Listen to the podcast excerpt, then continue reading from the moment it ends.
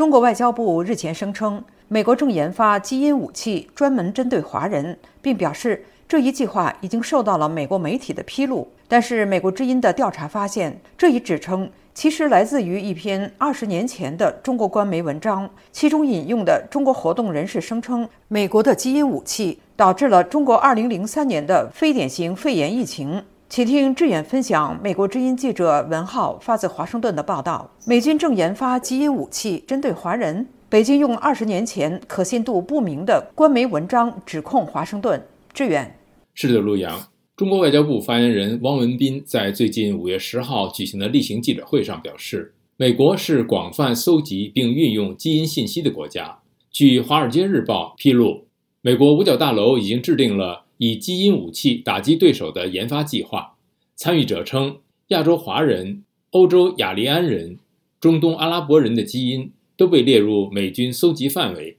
汪文斌的这一声明是在回应美国国务卿布林肯周二在人权组织自由之家的讲话内容。布林肯在讲话中提到了通过对 DNA 对民众实施监控的担忧。布林肯说。我们在中华人民共和国看到了一些，例如针对新疆维吾尔人和西藏人的案例。我们也担心一些报告所称的对西藏人广泛的 DNA 搜集，作为额外的控制和监控西藏人民的形式。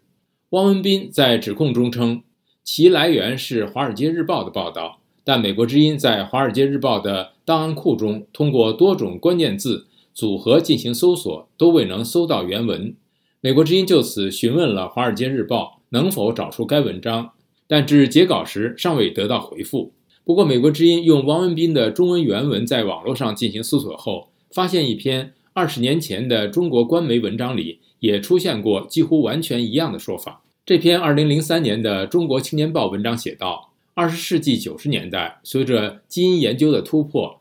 美国军方的基因研究项目越来越向实战的目标迈进。为了确保美国未来的霸主地位，美国军方制定了以基因武器为秘密武器打击敌方的计划。美国《华尔街日报》根据参与者的透露报道说，中国的华人、欧洲的雅利安人、中东的阿拉伯人的基因均属于美军的搜集范围。这篇文章是对中国活动人士学者童增的采访。这段话具体是不是来自童增，并不清楚。不过，在一篇2020年的文章中。童增做出了类似的指控，但并没有援引《华尔街日报》。美国国立卫生研究院网站对于人类基因组计划的描述称，人类基因组计划是一个庞大、组织良好且高度合作的国际项目。这一项目开始于1990年，结束于2003年。参加的国家包括美国、英国、法国、德国、日本以及中国。事实上，中国官方对这一项目的评价非常积极。